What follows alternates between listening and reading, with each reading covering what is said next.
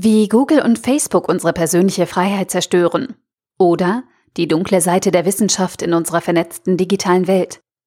Ein Beitrag verfasst von Stefan Fritz. Seit Francis Bacon sagen wir, Wissen ist Macht. Damit drücken wir den Geist der Aufklärung aus, der Vernunft und rationales Denken als Motor für den Fortschritt zur Grundlage der Überlegenheit der Menschen über alle anderen Lebewesen und unsere Umwelt stellt. Und es ist genau die Idee der Aufklärung im 18. Jahrhundert, dass wissenschaftlich gewonnenes Wissen der Allgemeinheit zur Verfügung gestellt wird. So sind unsere Universitäten als Orte der Produktion dieses Wissens ein wichtiger Baustein der Aufklärung. Denn die Grundidee der Aufklärung ist die Vermehrung der persönlichen Handlungsfreiheit des Einzelnen, Emanzipation durch Bildung, Bürgerrechte und die allgemeinen Menschenrechte. In der Aufklärung geht es um frei verfügbares Wissen, Bildung, welches uns, allen Menschen als Gruppe, die Macht über die Umwelt verleiht. Genau dieses frei verfügbare Wissen ermöglicht uns im Gedanken der Aufklärung die Freiheit über die Dinge, über die wir etwas wissen. Es gibt uns die Freiheit, aber eben auch die Macht. In dieser Welt des Wir, also aller Menschen, sind Wissen und Freiheit uneingeschränkt positiv konnotiert und bedingen einander. Über die Jahrhunderte hinweg hat sich der Fokus von Wissenschaft immer weiter verfeinert. Hat sich Galilei zu Beginn des 17. Jahrhunderts noch mit den Gesetzmäßigkeiten der Sterne beschäftigt und das Fallen von Äpfeln untersucht, so standen für Wissenschaftler wie Bohr und Planck im 19. Jahrhundert und Anfang des 20. Jahrhunderts Atome und subatomare Strukturen im Fokus der Betrachtung. Auf einmal ging es nicht mehr um die Beschreibung einfacher Zusammenhänge und kausalem Aktio gleich Reaktio, sondern um Statistik und Wahrscheinlichkeiten. Die Beschreibung eines einzelnen Atoms gelang nur noch mit Aufenthaltswahrscheinlichkeiten und Experimente gelangen nur noch durch die Beobachtung von vielen Tausenden oder Millionen von Ereignissen. Das einzelne Atom war der Wissenschaft egal. Auch die Biologie lässt sich in dieses Bild einfügen. Wir Menschen haben keinerlei Zweifel, dass wir den Untersuchungsgegenstand Pflanze und Tier beherrschen und damit uneingeschränkte Macht über Pflanzen und Tiere haben. Auch die Rechtswissenschaft ist diesem Gedanken gefolgt, als sie Tiere zur Sache gemacht hat und damit das Sachenrecht auf sie anwendbar ist. Man kann Eigentum erwerben an jedem biologischen Geschöpf, außer an einem anderen Menschen. Die Medizin war schon immer an der Grenze zwischen Macht, Wissenschaft und Freiheit unterwegs und hat daraus ein komplexes, sich ständig veränderndes ethisches Informationsverarbeitungsgebäude errichtet. Die Grenze, was wir aus Tests an Menschen an Wissen sammeln dürfen und können, verschiebt sich von Jahr zu Jahr. Die Freiheit und Machtbeziehung von Wissen ist in dieser Welt noch intakt. Wir Menschen als Gruppe erforschen die Welt, sammeln Wissen und haben Macht über das, was wir untersuchen. Wir teilen Wissen mit anderen Wissenschaftlern, um unsere Macht über die Umwelt zu vergrößern. Wissen ist das Einzige, das durch Teilen mit anderen mehr wird.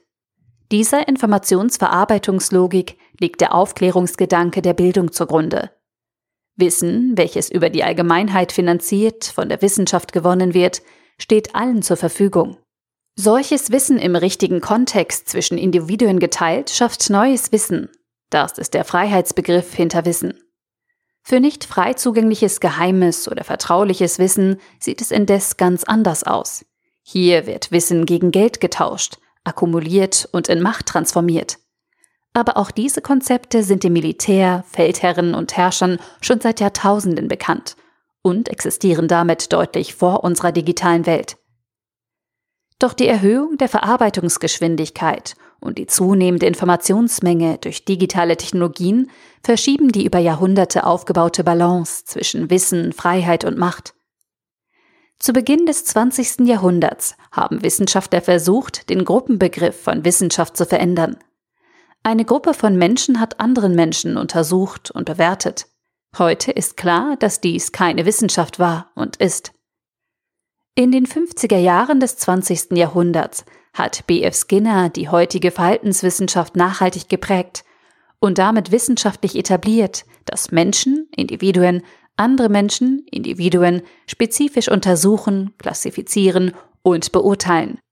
Wir haben damit vor 70 Jahren klar die Grenze überschritten, dass wir Menschen auch uns selbst untersuchen, also Gesetzmäßigkeiten zu unserem Handeln erforschen. Es ist wesentlich zu verstehen, dass ein Mediziner Zellen oder andere Funktionen und Teile des Menschen untersucht und die Autonomie und Freiheit des Individuums unangetastet lässt. Auch die Testung von Medikamenten an Individuen überschreitet diese Schwelle nicht. Erst die wissenschaftliche Untersuchung des Verhaltens macht einzelne Menschen, die Probanden, zur Umwelt.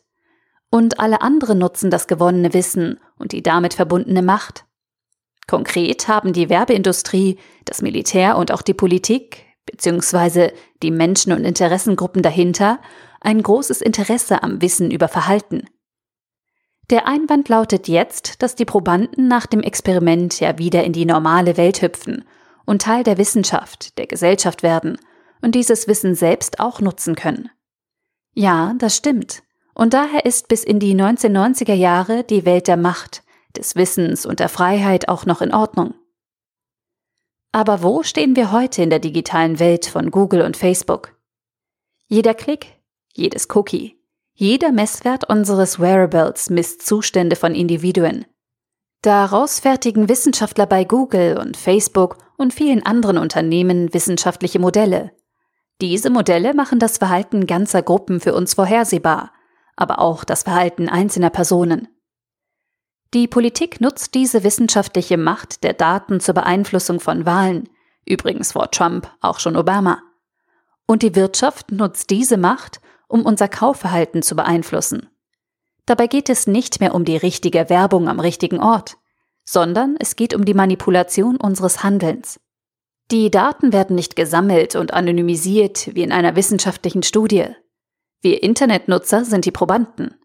Das Gleichgewicht von wir, Wissen, Macht und Umwelt ist zerstört. Einige wenige sammeln die Daten, bauen die Modelle. Wir sind dabei die Umwelt, die Probanden. Das damit gewonnene Wissen wird nicht verallgemeinert, sondern steht dem jeweiligen Datensammler wie Google oder Facebook einseitig und ausschließlich zur Verfügung. Die über uns gesammelten Daten und die damit verbundene Macht wird gegen uns verwendet. Es ist individuelles Wissen über uns, das jemand anderem Macht über unser Verhalten verleiht. Es ist damit Macht über uns in den Händen anderer. Und diese schränkt unsere Freiheit ein und erhöht die Freiheit der Datensammler und Wissenden. Der übliche Einwand ist, dass man ja nichts zu verbergen habe und jeder selbst schuld sei, wenn er auf die Werbung klickt. Dies war bis vor einigen Jahren ein schwaches Argument. Inzwischen geht es um weit mehr. Google AdSense verbietet seit 2007 den richtigen Content auf einem Blog oder einer seriösen Zeitung mit der richtigen Werbung, die zu unserem persönlichen Erfahrungsschatz gehört. Da wird es schon etwas schwieriger, seine informationelle Selbstbestimmung und Freiheit zu erhalten. Bei Facebook und anderen Newsstream-Anbietern, Twitter, LinkedIn, TikTok und so weiter, geht die Logik deutlich weiter. Wir bekommen nur noch den Content angeboten, der zu uns passt. Passen tut das, was zusammen mit der richtigen Werbung unser Verhalten in Richtung Kaufen, Wirtschaft und Wählen, Macht, Demokratie beeinflusst. Der Kaufknopf kommt nur noch dann, wenn wir bereit sind zu kaufen. All dies berechnet der Anbieter mit Hilfe des individuellen Modells für jeden von uns persönlich. Es wird klar, dass wir in dieser Welt unsere Autonomie und Freiheit verlieren, bzw. schon verloren haben. Und anders als die Weber 1844 merken wir nicht, was passiert. Wir haben zugelassen, dass andere über uns mehr wissen können als wir selbst. Wir haben zugelassen, dass diese anderen die Daten über uns monetarisieren dürfen. Wir haben zugelassen, dass wir manipuliert werden und uns unsere grundsätzliche Freiheit und Unantastbarkeit in der digitalen Welt genommen wird. Der Clou am Geschäftsmodell der Datensammler ist, dass sie ihren Kunden dieses Wissen nicht verkaufen. Denn wenn sie dieses Wissen verkaufen würden, könnte es danach ja auch von anderen genutzt werden und würde sich verteilen. Ein Berater verkauft sein gesammeltes Wissen und seine Erfahrung an seine Kunden und verteilt dieses Wissen damit auch. Er monetarisiert einen Wissensvorsprung, verliert ihn über die Zeit und muss ständig investieren, um ihn zu erhalten. Google, Facebook und Co sammeln über unsere Daten das Wissen über unser Verhalten und sie stellen diese Informationen als Nutzen den Werbekunden zur Verfügung. Der Werbetreibende zahlt für den richtigen Match, für die Beeinflussung, aber er erhält mit dem gezahlten Entgelt keinen Zugang zu dem Wissen von Google und Facebook. Das Profil über uns wird immer facettenreicher und besser. Da es nicht geteilt wird, wird es immer mächtiger. Nicht jedes digitale Geschäftsmodell manipuliert uns und ist daher schlecht. Es ist okay, wenn der Mobilitätsanbieter Daten zu unserem Verhalten sammelt und diese nutzt, um sein Angebot in unsere Richtung zu optimieren. Es ist aus Sicht der heutigen Missstände sogar okay, wenn er Methoden einsetzt, um uns zu einer nächsten Fahrt zu bereden. Aber es ist eben genau nicht okay, wenn ein Mobilitätsanbieter die bei uns gewonnenen Verhaltensdaten einem anderen zur Verfügung stellt und wir aufgrund dieses Wissensvorsprungs über unser Verhalten auf einmal zum Kauf von Schuhen oder Musik manipuliert werden. Und es ist nicht okay, wenn ein Mobilitätsanbieter Verhaltensdaten bei anderen einkauft, um seinen Dienst zu optimieren. Und es ist eben aus Prinzip nicht okay, wenn persönliche Verhaltensdaten aus unseren Klicks auf News bei Facebook, LinkedIn oder großen Medienangeboten an andere verkauft werden. Es ist eigentlich einfach, neue Regeln aufzustellen, damit wir unsere Freiheit in der digitalen Welt behalten können. Und zur Erinnerung, Gesetze und Verordnungen bestimmen wir selbst. Wir haben mit der Französischen Revolution das Konzept des privaten Eigentums ersonnen und haben seitdem klare Regeln, warum ich mir als Stärkerer nicht einfach fremdes Eigentum aneignen kann. Es ist frustrierend zu sehen, wie viele Menschen Angst und Unsicherheit vor der digitalen Welt verspüren und sich dieser Welt verschließen, nur weil Regierungen und Wirtschaftsverbände gegen dieses ganz klar freiheitsraubende Konzept der Verhaltensaggregation und Monetarisierung nicht durch das Aufstellen simpler Regeln und Gesetze vorgehen. Es ist frustrierend zu sehen, wie andere digitale Entrepreneure und Unternehmer mit fairen SS-Service-Geschäftsmodellen darunter leiden, weil Menschen nicht unterscheiden können, wer wie mit unseren Daten umgeht. Es ist frustrierend, dass inzwischen unsere Wissenschaftler darauf angewiesen sind, Verhaltensdaten von Google und Facebook zu erhalten, um überhaupt mitreden und weiter forschen zu können. Und damit indirekt den Missstand und Missbrauch manifestieren.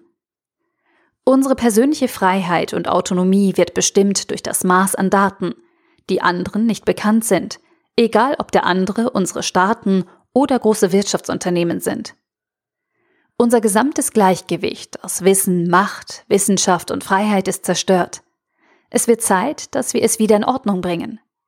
Wer unsere persönlichen Verhaltensdaten hinter unserem Rücken sammelt, aggregiert und den Zugang dazu verkauft, ist keiner von den Guten. Auch wenn er uns kostenlose Mailkonten, eine wunderbare Suchmaschine oder ein großartiges soziales Netzwerk zum Kontakt mit Freunden und Verwandten zur Verfügung stellt. Der Artikel wurde gesprochen von Priya, Vorleserin bei Narando.